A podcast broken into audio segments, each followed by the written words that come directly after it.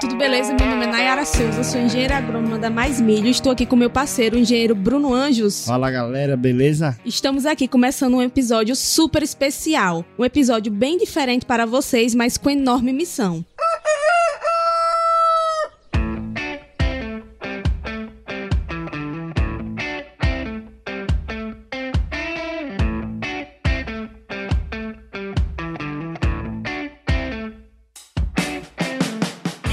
O propósito desse projeto é aumentar a produtividade e a rentabilidade da cultura do milho no Brasil, levando até você informação de qualidade de forma simples e aplicável no campo. E para isso vamos bater papo com a turma de peso por aqui, os profissionais que estão fazendo a diferença no agro. Bruno, conte para os nossos ouvintes qual o tema desse episódio e quem será o nosso bate-papo de hoje. E nesse episódio hoje vamos discutir como produzir 200 sacas por hectare de milho, mesmo em anos desafiadores. Iremos falar sobre os manejos realizados responsáveis por essa produtividade e resistência da lavoura ao estresse hídrico. E o nosso bate-papo de hoje é com uma das grandes inspirações para o agro brasileiro. Ele que vem revolucionando os manejos para altas produtividades de milho aqui no Cealba. O nosso convidado ele é técnico agrícola, graduando em engenharia agronômica, possui mais de 13 anos de experiência, é criador de conteúdo digital, produtor rural, diretor na Mais Milho AgroSoluções, o nosso mentor Diego Santana introdução. Muito obrigado aí. Vocês estão querendo aumento, eu tô ligado em vocês. Depois dessa vem o aumento, viu, galera? Tá vendo, pessoal? Agora o aumento vem. Turma, muitos conhecem, né, o Diego Santana, aqui o, o idealizador desse projeto, mas não conhece muito a sua história, né? E hoje a gente vem falar aqui do marco muito importante, que é a produção de 200 sacas de milho que ele conseguiu. Então, nada mais do que contar para vocês um pouco desse passo a passo.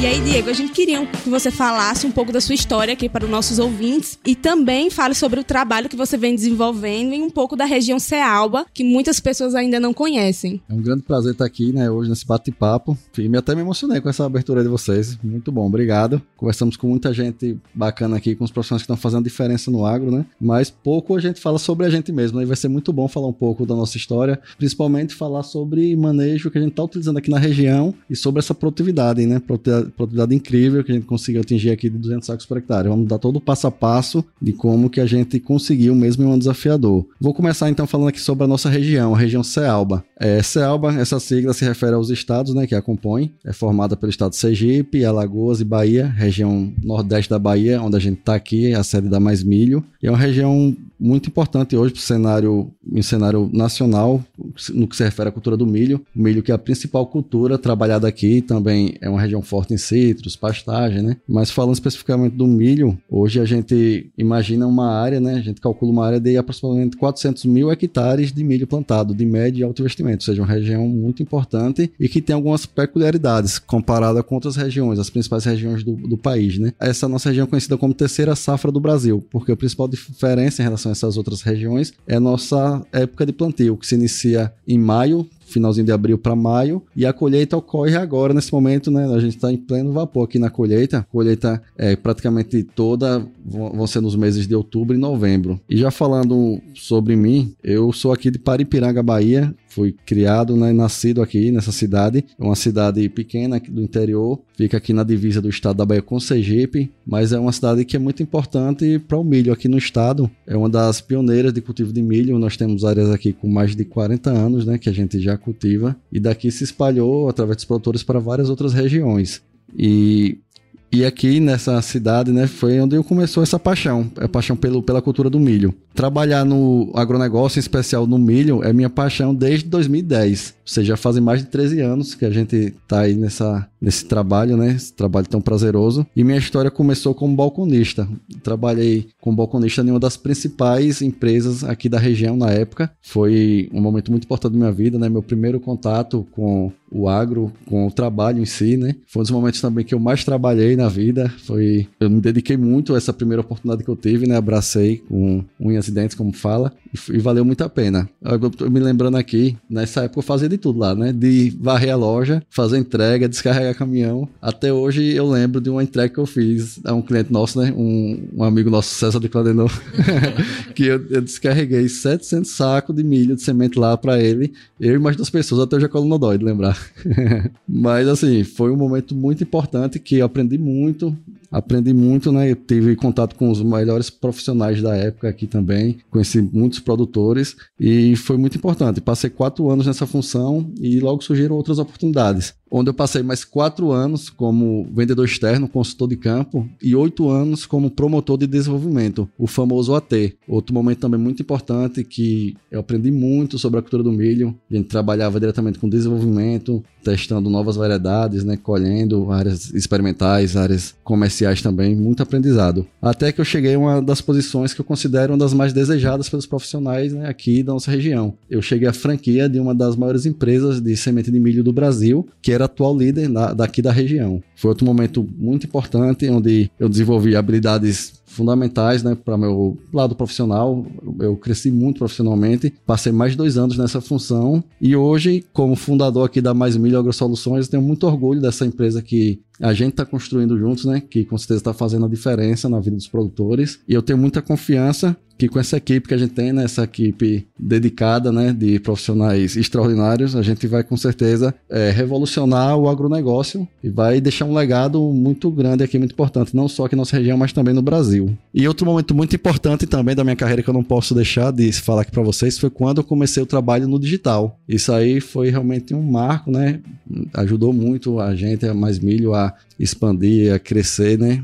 Em autoridade na região principalmente onde eu comecei em março de 2021 com a criação da página do Instagram da Mais Milho. A gente começou esse trabalho aí que realmente é muito gratificante. Hoje é, eu confesso que é um, um da, das atividades que mais me dão prazer, né? Que eu faço com muito prazer. A gente esse contato que a gente tem com produtores, né? Com pessoas de todo o Brasil, com profissionais, né? É muito bacana mesmo. E a gente foi ampliando hoje. Atualmente começamos também esse trabalho aqui no podcast, né? Que é outra atividade muito gostosa de fazer, né? Conversar com pessoas que estão fazendo diferença no agronegócio. Cada episódio é muito aprendizado. E também nós começamos um trabalho há pouco tempo no YouTube. A Mais Melhores tem uma página no YouTube onde a gente passa todo esse conhecimento de, com vídeos um pouco mais longos, mais elaborados. Inclusive, se você ainda não, não é inscrito, né, já se inscreva na nossa página do YouTube e não perca nenhum vídeo. São vídeos semanais que nós entregamos aí o melhor conteúdo de forma aplicável e simples.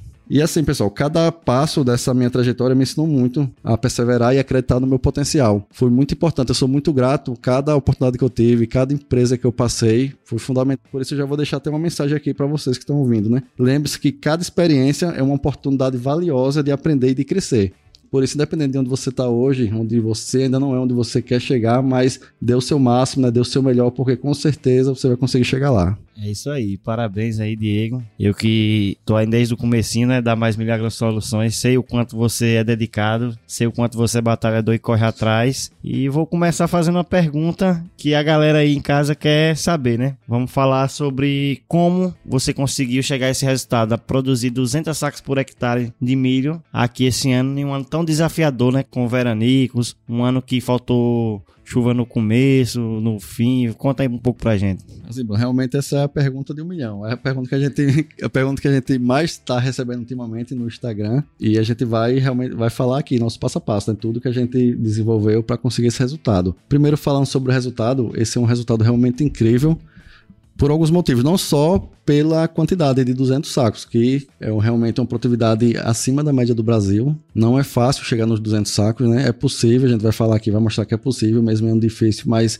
é, realmente a gente tem que ter um, um zelo maior, né? Tem que estar mais atento aos detalhes, tem que implementar alguns manejos, como até o Leandro Bassados falou na, na nossa live de ontem, tipo, chegar nos 160, 180 até é fácil, mas dos 160, 180 para os 200 exige muito da gente, né? Exige, exige muito conhecimento. E, e não só o resultado, como eu falando, é, foi muito importante, mas principalmente o cenário, que foi um ano desafiador. A gente pegou veranico no início, eu, logo após o plantio, peguei 15 dias sem chuva, que acabou atrapalhando um pouco a germinação. A gente teve plantas desuniformes, né? Isso a gente sabe que para o milho já, já vai quebrar muito a produtividade. O ideal com o milho para ter seu potencial máximo, ele tem que emergir uniforme, né? Todas as plantas no mesmo tempo. E também nós pegamos um veranico em julho, que em algumas algumas regiões foi 30 dias, né? Na nossa região foi um pouco menos, foi 15 dias, mas que pelo que a gente viu, pelo resultado, a planta estava preparada e realmente não sentiu praticamente nada, né? E assim, o, esse é outro, outro fato muito bacana desse resultado que chamou atenção é que foi um resultado auditado. Essa área, nós estamos participando do, um concurso de produtividade do GTAP, né? Inclusive falar um pouco aqui do GTAP, se você trabalha com Million, você tem que conhecer esse grupo. Ele é um grupo de líderes e empreendedores. O GTAP que é o grupo tático de aumento de produtividade. Esses se reuniram com o objetivo de estimular o, e desenvolver tecnologias para aumentar a produtividade do milho no país. E para isso eles fazem um, uma das ações é esse concurso de produtividade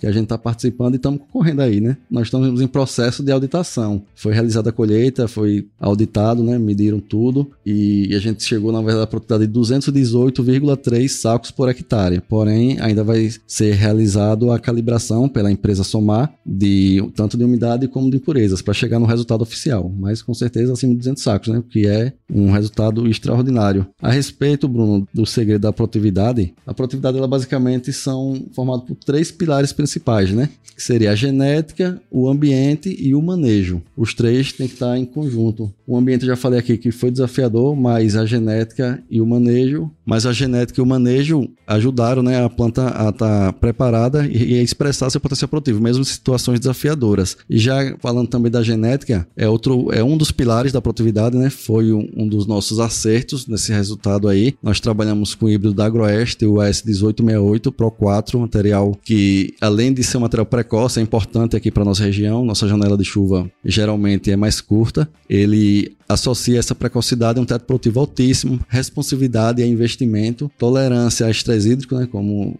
foi apresentado, como já falei aqui, e sanidade foliar. Isso aí realmente foi um material que mostrou todo o seu potencial aqui nesse resultado. Além disso, a genética também é um fator que influencia demais é a população de plantas, né? Já começando a falar aqui de manejo, a população de plantas é um ponto crucial para a determinação da, da produtividade. Você adequar a população realmente a seu manejo, a seu ambiente, né? Levar em consideração investimento, seu histórico de chuva, o próprio híbrido tem a sua recomendação. E nós vamos falar aqui sobre o manejo. No manejo, assim, vamos focar nos principais pontos pontos. Né? Vamos tentar falar o máximo aqui que a gente puder sobre tudo, sobre o manejo, mas eu quero dar um foco principal aqui na correção de solo, que não tenho dúvidas também foi outro diferencial. Outra questão que surpreendeu muito esse resultado, que foi por, por ser uma área que não conseguia atingir níveis de produtividades altos, sempre produtividades muito baixas, e depois que eu comecei esse trabalho, tem três anos que eu planto nessa área, a gente conseguiu alcançar esse incrível resultado de 200 sacos por hectare. E um dos principais fatores, sem dúvida, que é a base da produtividade é a correção de solo. Vamos falar um pouco sobre correção de solo, falar sobre o manejo eficiente de nitrogênio, né, das adubações nitrogenadas, é um dos fatores que mais influencia na produtividade, sem dúvida nenhuma. O boro, micronutrientes e o controle fitossanitário. Esses pontos eu considero os principais responsáveis, mas vamos tentar abordar o máximo aqui do nosso manejo. Show de bola. Vocês viram, né, pessoal, que vem muita coisa boa por aí.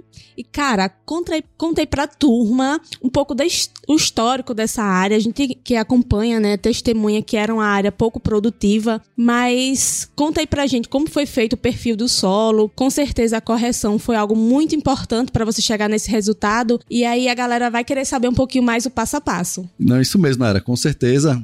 É, foi um trabalho fantástico que a gente realizou, está realizando, né, construindo a construção do perfil. E vocês são também responsáveis, né, por esse manejo. Vocês são agrônomos da Mais Milho, estão dando essa força e também são responsáveis aí por, esse, por essa produtividade. E vocês viram que a gente vem fazendo um, um trabalho de correção já há um tempo, que como eu já falei, a base, né? E está mostrando que foi um do, dos principais pilares para essa produtividade, principalmente em um ano tão desafiador, apesar mesmo com o veranico. E esse manejo, é, a gente não pode falar de calagem, né, de nutrição, sem a gente falar primeiro de amostragem de solo, né? Análise de solo, análise foliar, esse é o principal ponto. E quando a gente fala de análise de solo, nós estamos falando, para a gente ter sucesso na análise de solo, também são três pontos principais. É a amostragem, a coleta do solo, o laboratório é um dos pilares, ele vai realizar o diagnóstico, e a nossa recomendação, interpretação dos resultados. Desses três, eu não tenho dúvida que o mais importante é a coleta do solo. É um processo que tem que ser muito bem feito, muito bem realizado, porque a gente vai estar representando uma pequena quantidade né, de terra, uma grande área, na verdade, a gente está representando uma grande área com uma pequena quantidade de terra. Se você levar em consideração um hectare, que são 10 mil metros quadrados pelo perfil de 0 a 20, que geralmente a gente coleta, a gente está falando 2 milhões de quilos de solo, que será representado em 400 gramas. Quando essas 400 gramas chegam no laboratório, para realizar um exemplo, uma, uma, um diagnóstico de fósforo, de cálcio, de magnésio, eles utilizam apenas 20 gramas para representar áreas tão grandes, né? Então a gente tem que ser muito assertivo. E uma das formas de sermos assertivos é através também do trabalho de agricultura de precisão, inclusive a Mais Milha Agrosoluções fornece aqui na região. A gente faz esse trabalho de coleta de solo profissional, justamente por identificar essa necessidade né, de sermos mais assertivos no diagnóstico. Então, mesmo se você não tiver acesso à coleta profissional, mas tem que realmente fazer uma coleta o mais precisa possível. Quando a gente fala em precisão, é uniformidade, né? Sempre no, nos locais que você coletou, separar em glebas o mais uniformes possíveis. Né? Se com a agricultura de precisão, a gente consegue é, identificar mais essa variabilidade, porque a gente acaba realizando em vários, em vários talhões menores, mas em, a convencional já fica mais difícil, mas tente fazer em áreas o mais uniformes possíveis. E tendo o resultado, aí vem a questão da correção do solo. Falar um pouco sobre a correção, que o sucesso da correção de solo ela depende basicamente de quatro pontos principais. A amostragem, a boa amostragem que eu já falei, a escolha do corretivo é fundamental, as características desse corretivo, a dosagem adequada e a aplicação correta. Em relação à escolha do corretivo, tem que entender suas características, né? Ela, o corretivo, ele, sua qualidade é determinada por fatores químicos e fatores físicos, né? Que os dois somados é o que a gente chama de PRNT. A gente entendeu o PRNT e principalmente os teores de cálcio e magnésio. Uma dica que a gente sempre dá é utilizar sempre calcário com teores maiores de magnésio. A gente está vendo que é, nos resultados que a gente está observando, nos trabalhos mais recentes, mostram que a gente precisa de teores maiores de magnésio no solo, que não tem, não tem problema de excesso de magnésio, ele, acaba, ele não compete com outros nutrientes. Pelo contrário, ele é facilmente indisponibilizado no solo com excesso de cálcio e potássio, por exemplo. Então a gente tem que ter essa atenção de sempre utilizar calcários com bons teores de magnésio. E a dose correta também é outro ponto importante que a gente vem observando. A gente errou durante muito tempo, na verdade, a gente não tinha acesso a essas informações, esses testes que mostram que a resposta que a gente está tendo hoje em doses maiores, né, usando outros parâmetros para calcular, buscar fazer uma realmente um cálculo mais eficiente, né, quantidades maiores que dê realmente o que você precisa. E a aplicação correta que é a distribuição uniforme na área. Isso é muito importante. A incorporação, principalmente em áreas de abertura ou áreas que estão ácidas, né? A gente realizou lá na área. Lá nessa nossa área já fiz duas, duas calagens, né, usando calcário dolomíticos, uma em 2021 a 2022. Esse ano a gente não realizou porque já tem alcançado os teores ideais. E também acabei realizando uma gessagem no ano passado. Isso aí foi a base, né, para esse resultado sem dúvida. E Diego, todos nós aqui sabemos que pensando em altas produtividades, sem dúvida o clima é o fator principal. E em segundo lugar vem aí o nitrogênio, né, como o fator que mais influencia na produtividade do milho, pensando em alta produtividade, na verdade. Eu gostaria que você falasse um pouco aí como foi a adubação nitrogenada, quantas aplicações, quais as fontes que você utilizou nessa área. Isso mesmo, Bruno. Você citou aí um trabalho bem conhecido do Fred Bill, né, realizado lá na Universidade de Illinois, えっ? Ele determinou os fatores que mais influenciam na produtividade do milho. Entre as centenas de fatores, ele determinou que o nitrogênio seria o fator que mais influencia na produtividade. Então, um, com certeza, um dos pontos do nosso êxito desse resultado foi potencializar essa adubação nitrogenada. Então, vou falar aqui para você como potencializar ao máximo sua adubação nitrogenada. Foi o que eu fiz aqui na minha área para atingir esse resultado, né? E o primeiro ponto, falar aqui quatro pontos principais. O primeiro deles é a dose correta. Segundo, a, a época de aplicação. Terceiro, aplicação foliar complementação com a adubação foliar. E quarto, nutrientes que melhoram a performance desse nitrogênio. Eu vou citar aqui os nutrientes que vão melhorar. Falando da dose, o milho é muito responsivo realmente à produtividade. E tem uma conta, simplificando aqui para vocês, que a gente utiliza, que para cada saco de milho que você pretende produzir, você tem que utilizar pelo menos um quilo de N, né? um quilo de nitrogênio. Então você tem que realizar esse cálculo pensando na produtividade que você pretende atingir. Claro que você deve levar em consideração também as limitações de sua área. Se você consegue explorar uma produtividade muito alta, mas você tem que ser bem assertivo na, na dose correta. Eu utilizei 250 pontos de nitrogênio nessa área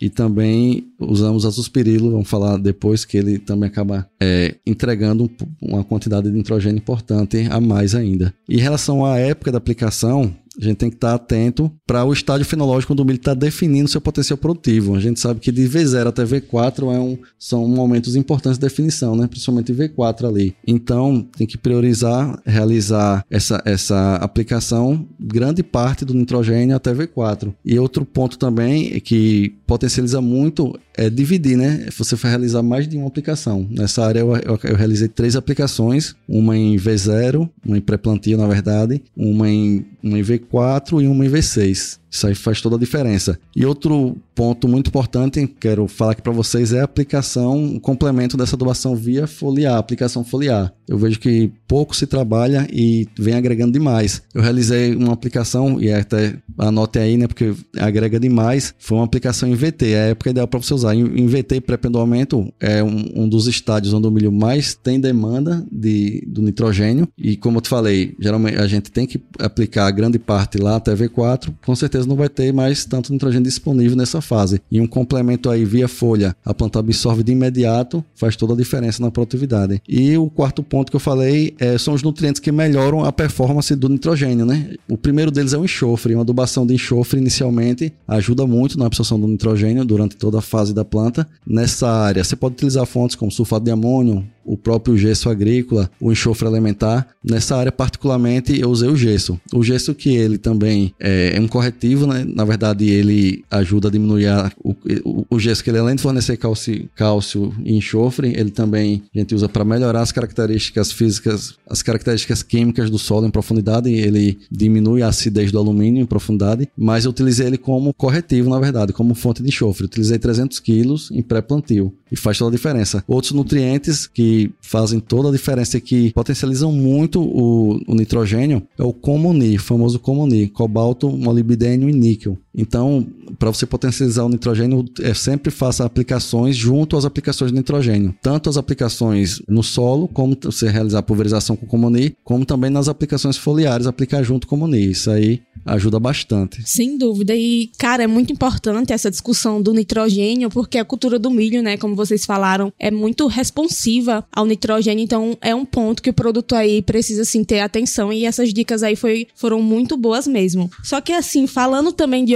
manejos, Diego, a gente vê aí resultados incríveis nas lavouras dos nossos clientes nesse, nesse último ano, então, é a adubação de micronutrientes, em especial o boro. E a gente sabe que você utilizou lá, então conta pra gente qual foi o manejo de micronutrientes que você utilizou e em especial o boro. Com certeza, Naira. O micro faz toda a diferença, né? A gente sabe que os microelementos de micro só tem um nome, né? Porque são essenciais, são fundamentais para a produtividade. Com a ausência ou com deficiência de qualquer um deles, a gente não tem produtividade. E muitas vezes são esquecidos, né? O nome micro e macro, na verdade, a gente só foi definido para determinar a quantidade que a planta necessita, não a importância, não o nível de importância. E a gente realizou aplicações aqui. Quero até agradecer aqui o Bruno, o Rafael Nunes, eles nos deram uma assistência aqui, uma ajuda, deram todo o posicionamento das aplicações e nós definimos aqui através de suas recomendações, né? aplicações com todos os micros em momentos chave, né? Foi realizado aqui quatro pulverizações, uma em V4, uma em V8, em VT e em R2, que fez toda a diferença.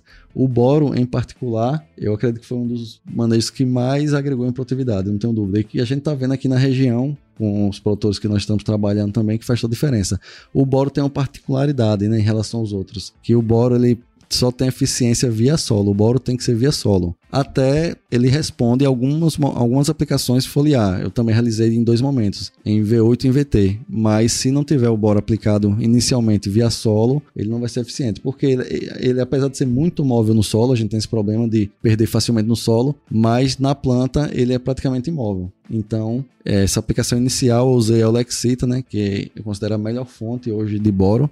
A gente utilizou 30 quilos por hectare e mais duas aplicações via foliar como complemento. Em V8 eu utilizei o Boromé e em VT a gente utilizou o Octaborato. Show, fantástico. Show de bola. E complementando essa parte de micros, eu sei que você fez também análise foliar e identificou é, o seu limitante. E aí, pessoal, é muito importante né, a gente conhecer a lei do mínimo da nossa lavoura, entender qual é o micronutriente que está limitando. E aí, no seu caso, foi o zinco, não é isso? Isso, não, não boa colocação, muito bom. Porque assim, a análise de solo ela é muito eficiente, principalmente para os né? Para a gente realizar a correção do solo e para determinar nossa CTC, capacidade que o solo tem de reter nutrientes. Mas para o micro, as metodologias que a gente utiliza na análise de solo não são tão eficientes. E a análise foliar realmente ela complementa perfeitamente, né? A questão dos micros. E a gente realizou, né? Fiz duas, realizamos duas análises foliar em dois períodos e nosso principal limitante foi o zinco. Isso aí foi muito importante, que assim que foi identificada essa limitação, eu realizei a aplicação mais focada nesse meu limitante, né? Sem dúvida, a gente sabe como você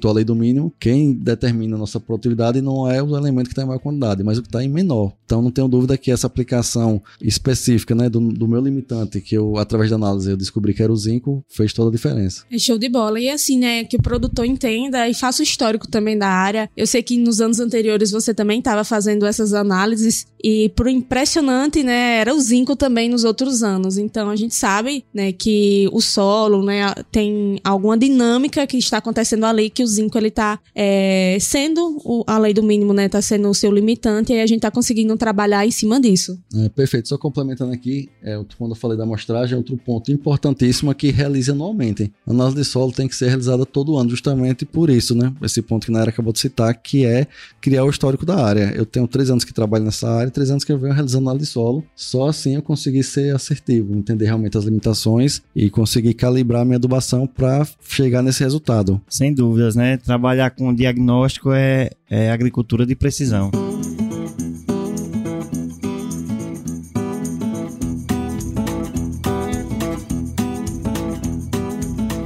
E, Diego, gostaria agora que você falasse um pouco sobre o manejo fitossanitário. A gente que acompanhou nas redes sociais as fotos da lavoura, quem acompanhou presencialmente, viu um stay green muito bonito, as folhas muito sadias, quase a gente não viu a doença, né? A gente sabe que os fungos hoje aqui limita muito a produtividade na nossa região, principalmente por ser uma região que está a 300 metros acima do nível do mar, né? Ele tem a umidade relativa aqui em Paripiranga mesmo de 80%, então é um clima, um ambiente favorável para a entrada dessas doenças eu gostaria que você passasse dicas aí importantes sobre o manejo de fungicida para o pessoal aí de casa. Isso mesmo, Brunão. Sem dúvida, a aplicação de fungicida foi um diferencial. Nós realizamos aqui na minha área quatro aplicações. A gente sabe que a nutrição bem realizada como a gente fez, né? O manejo nutricional equilibrado já vai, já é meu caminho andado na proteção da planta contra a doença, mas cada vez mais a gente observa que a pressão está muito alta e a gente está perdendo muita produtividade na cultura do milho para a doença e que ela a gente tem uma resposta muito positiva sempre às aplicações de fungicida, né? Quando a gente fala em aplicação de fungicida, primeiro ponto é a tecnologia de aplicação, é você realmente garantir que a gota chegue até o alvo, né? até a folha e todas as folhas do milho. Tem alguma tem alguns pontos importantes, né? Tamanho de gota, usar gotas finas que tem uma melhor penetração, mas realmente tem que ter é, regulagem do equipamento, né? Primeiro ponto é esse. E outro ponto muito importante que vai definir o êxito da aplicação são os momentos, né? Existem momentos cruciais onde é necessário realizar essa aplicação. Como eu falei, eu realizei quatro aplicações. A primeira em V4, realizei uma em V8, em VT e R2. Essa primeira aplicação em V4, ela já vai diminuir a pressão inicial de doenças, né? Principalmente aquelas doenças iniciais que podem causar tombamento na planta. Ela é importantíssima. Em V8, o milho está em um momento importante de definição de, de produtividade, onde está definindo o número de fileiras. Nesse momento também a pressão de doenças começa a aumentar. A INVT é crucial, né? Um momento onde todas as folhas já estão definidas e a gente tem que proteger essas folhas, elas que são responsáveis pela produção de fotoassimilados, né? Que vão encher a espiga. Então, INVT é crucial e até quero dar uma, que vocês dêem uma atenção especial à pulverização em R2, que a gente observa muito na, com os produtores aqui, a maioria das regiões que a gente acompanha, que o produtor acaba realizando todas as, aplicações até VT, né? Poucos fazem três, que a gente veio, mas quando fazem até VT. E essa aplicação em R2 com certeza fez toda a diferença. Por quê? Quando o milho pendou, ali é metade do ciclo dele. Então ele tem mais outra metade, né? Tem muito tempo ainda que ele vai precisar das folhas íntegras para encher espiga. Essa é a, e essa pulverização mais tardia já no momento de enchimento, vai garantir que a planta consiga é, encher, né? Que a planta precisa encher o grão e consiga atingir esse resultado, né? Outro ponto também que faz a diferença são os princípios ativos. A gente trabalhar com sempre cada aplicação variando, né, com princípio ativo diferente, inclusive princípios químicos, né, produtos químicos e também biológicos. A gente utilizou também bastante produtos biológicos aqui. Incrível. A gente recebe muitas perguntas sobre fungicidas, né, no, dos produtores, que é uma realidade, né? Hoje a gente precisa proteger a planta, principalmente as folhas, para a gente conseguir atingir aí, altos tetos produtivos. E a gente também acompanha, Diego, o manejo que você vem fazendo nos outros anos, né? É, eu sei que você vinha já desses pontos de atenção que você falou aqui, mas a gente queria saber o que você fez de diferente de manejo esse ano para alcançar essa produtividade. Então, era assim, como eu falei, é um conjunto, né? Tudo realmente são vários fatores, vários manejos, que, mas que a gente já vinha realizando e que esse foi nesse ano que a gente conseguiu alcançar essa máxima produtividade de 200 sacos, né? Comparado à safra passada, que eu produzi 182 sacos por hectare e que, por sinal, foi um ano até mais favorável de chuva, a gente não passou por períodos de verão como esse e eu não cheguei a essa produtividade de 200. Essa agora, eu, o que foi que eu implementei, né? Eu vou falar aqui de dois manejos que eu não tinha feito que eu acho que fez total diferença. Primeiro deles, com certeza, o boro. Eu já falei aqui sobre boro, né? Impressionante os resultados que a gente está tendo com boro. O boro que é um nutriente importante em vários processos na planta, né? Desde formação de raiz, crescimento da planta, né? Ele é constituinte da parede celular junto com o cálcio. Também é muito importante na formação do tubo polímico, na polinização. Mas o que mais está chamando a atenção aqui para a gente, inclusive a gente tem um grupo de pesquisa aqui onde a gente faz desenvolvimento, né? Tem vários ensaios e um deles é de boro, onde nós testamos fontes de boro diferentes. Nós temos trabalho aqui com octaborato, com alexita, com boromé e com algumas misturas de fontes. E o que mais chamou a atenção aqui para a gente foi o efeito no desenvolvimento de raiz, né? O boro é um do, dos manejos que mais está influenciando o crescimento de, ra de, raiz, né? O que é fundamental para a planta produzir, quanto mais raiz, mais nutriente, mais acesso a nutriente, mais acesso à água e principalmente para passar por períodos de estresse hídrico, períodos de estiagem como a gente passou aqui. Por isso que eu atribuo o boro, que eu não tinha feito no passado e fiz esse ano, esse acréscimo de produtividade, né? E a inoculação que a gente realizou com azospirilo brasiliense e com pseudomonas florense, né? Que é uma tecnologia também que não é tão nova, mas que a gente está usando cada vez mais e está colhendo bons resultados. Sem dúvida, né? Os biológicos eles já estão presentes e a gente está colhendo resultados incríveis com a utilização desses biológicos, né, Bruno? Isso mesmo. É, ano passado eu acompanhei essa lavoura e você fechou com uma média de 183 sacas por hectare, que já foi um resultado muito bom. E esse ano o que eu percebi é que o que você fez a, a mais foi justamente reforçar esse manejo do boro, que até então não tinha utilizado o Lexita, e o azospirilo. O restante, o fitossanitário, o de cobertura nitrogenada foi muito bem parecido com o do ano passado, né, Diego? Isso mesmo. E né, fala aí pro pessoal os benefícios do azospirilo, como é que ele age. Para quem não conhece, né, é, a pseudomonas, ela vai ajudar na absorção aí do fósforo que está retido no solo. A gente sabe que o fósforo ele fica muito retido ali, a gente tem ele, mas a planta não consegue absorver. Então, essa bactéria vai ajudar nesse sentido e o azospirilo, ele vai conseguir estar tá ajudando a planta também a fixar o nitrogênio da atmosfera. Ou seja, vai melhorar a sua adubação tanto no fósforo, né, quanto também no nitrogênio. E além disso, né, ele vai ajudar muito no crescimento. É, a gente observou que na prática, o arranque de planta esse ano foi sensacional com as plantas que a gente observou, né, com o uso do azospirilo e da pseudomonas. Eles conseguiram crescer raiz muito mais rápido, ter uma emergência mais rápido. E isso favoreceu muito, até porque a gente conseguiu pegar logo em seguida a emergência aí um veranico, né? Acho que uns 15 dias, Isso, né? Isso, fez, com certeza a diferença nesse ano, principalmente, né? É. Exatamente. Traz uma segurança bem maior para o produtor e o custo-benefício de utilizar essas bactérias que estão ajudando, né, a melhorar aí as produtividades. Isso aí. E Diego, agora a pergunta que não quer calar, né? Que todo mundo tá curioso, todo mundo para para perguntar, é com relação ao custo de produção. Se realmente valeu a pena eu gostaria que você falasse aí sobre o custo de produção. Essa sim é a pergunta de um bilhão de dólares, né, Bruno? Essa aí é. Não, com certeza, a galera pergunta mesmo. E se paga, bicho, essa roça? Os caras só veio jogando adubo, né? Mas assim, com certeza, na verdade, é, eu acho que é, cada vez mais é necessário esse investimento, porque em anos, nesse cenário que a gente está vivendo, né? Aumento de custo cada vez maiores e principalmente de baixa no preço do grão, a gente tem que produzir. Se não produzir, a conta não fecha. E aí, falando do custo, eu tive um, um, custo comparado com o custo médio que a gente acompanha aqui de médio investimento de, de mais ou menos uns 40% a mais, né? E que eu, o meu investimento foi de R$ 6.300 aproximadamente, com tudo, todos os insumos, com todos os fertilizantes. E a gente, com uma, uma produtividade dessa, a gente comparando esse custo, esse investimento, não ficou tão acima de um investimento aqui padrão da região para alto investimento e, e, entregou o resultado, na verdade, o que sobrou, né? Na, o, o, líquido foi muito melhor do que áreas que a gente observou que usou um investimento bem menor, mas que também não teve uma produtividade próxima do que a gente colheu. Então, é, com certeza, a gente tem que ser mais eficientes, né? Até porque muito dos manejos que a gente falou aqui agora não necessariamente vão trazer um acréscimo muito grande no investimento, mas vão trazer acréscimo muito grande em produtividade, né?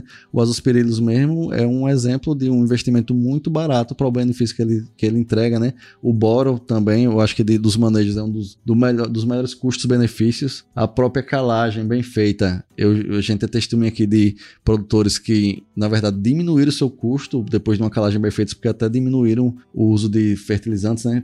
A calagem, ela, além de estimular o desenvolvimento radicular, também o pH corrigido vai potencializar o, o acesso da planta aos nutrientes, né? Dos fertilizantes. Então, esse investimento é necessário, né? Cada vez mais a gente tem que ser mais assertivos e, e tem que buscar produzir mais, tem que fazer nossa parte, né? Sem dúvidas. É, show de bola, né? E aí, pessoal, a gente tem mais uma novidade para vocês. A gente acabou de lançar o curso Solo Rentável, um curso bem completo. Conta aí, Diego, essa super super novidade. Isso mesmo, pessoal. Muito bom na era. A gente tem que aproveitar essa oportunidade aqui para falar. A gente está falando de alta produtividade, né, de manejo eficiente. E nosso curso Solo Rentável, que já está disponível, você já pode se inscrever agora no link da bio do nosso Instagram. A gente dá todo o passo a passo, um manejo mais eficiente, manejos que a gente vem realizando aqui, vem para colher esses resultados, né? Principalmente em construção do perfil de solo, práticas de calagem, de gessagem, amostragem de solo, aplicação dos corretivos. Tá um curso bem completo e que com certeza vai ajudar muito você que quer aumentar a produtividade e a rentabilidade na cultura. É isso mesmo. Então, se você quer aprender de forma fácil, prática e aplicável, já se inscreve no curso Solo Rentável, que tá muito top. E aí, Diego, fala aí pra gente, né, onde é que a gente pode te encontrar. A gente sabe aí o Instagram que você mais utiliza, né? Bruno fica lá dançando no TikTok. No TikTok também. Youtuber. Mas conta aí pra gente. Além do podcast, né, que vocês estão ouvindo aqui, a gente também é muito ativo no Instagram. O Instagram do Mais Milho foi lá que eu comecei, como eu já falei aqui a vocês, né? Nós também estamos no YouTube, fazendo conteúdo, esse mesmo conteúdo aplicável de, de forma simples, mas com vídeos um pouco mais, mais completos, né? Inclusive os cortes desse podcast, vocês vão encontrar lá no YouTube. Show de bola, né?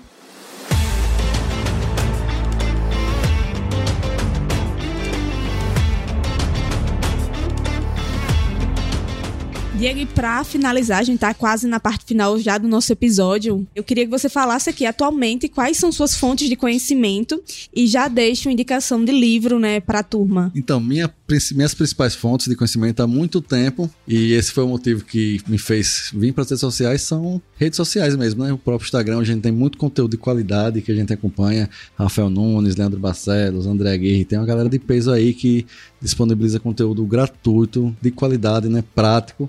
E já tem muito tempo que eu não assisto televisão, que vem usando tanto para entretenimento como para conhecimento também, essas redes sociais. Né? O YouTube tem muita coisa, muito conteúdo, muito produtivos, né? Em relação à, dica de leitura, eu gosto muito de ler, tenho uma meta de ler pelo menos um livro por mês. Eu vou indicar aqui para vocês o último que eu tô lendo. Tô gostando muito desse livro, ainda não terminei, mas está abrindo muito aqui a minha mente. Principalmente se você for empreendedor, queira empreender. Esse livro aqui ele vai te ajudar bastante, que é a intrigante ciência das ideias que não dão certo, do Clemente Nóbrega. E eu vou indicar outro livro aqui, se vocês me permitirem, mais um.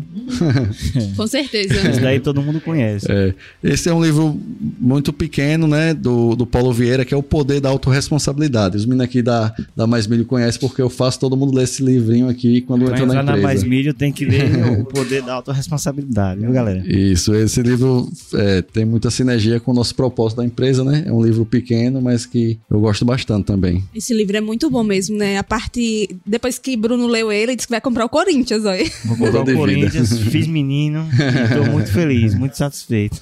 E não podemos encerrar sem uma mensagem sua, né? Mas não uma mensagem qualquer. Imagine que essa mensagem vai chegar para todos os produtores do mundo. Que mensagem você gostaria de deixar? Então, Bruno, eu vou deixar aqui uma mensagem que eu gosto muito, que não é minha, na verdade, né? É do saudoso de seu Gassi, mas eu sempre falo essa mensagem porque é, todo agricultor realmente tem que ouvir que é, o Disseu fala que a produtividade ela é proporcional ao conhecimento aplicado por hectare. Não tenho dúvida que quanto mais a gente estuda, quanto mais a gente tem acesso a profissionais, a conteúdos de qualidade, né, até a própria prática, a gente acaba aumentando muito nossa produtividade. E foi através desse conhecimento que a gente conseguiu atingir esse resultado que vocês viram aí, puderam acompanhar, né? Que bate-papo fantástico, hein, pessoal? Eu tenho certeza que vocês anotaram aí várias dicas muito preciosas e bem aplicáveis aí no campo.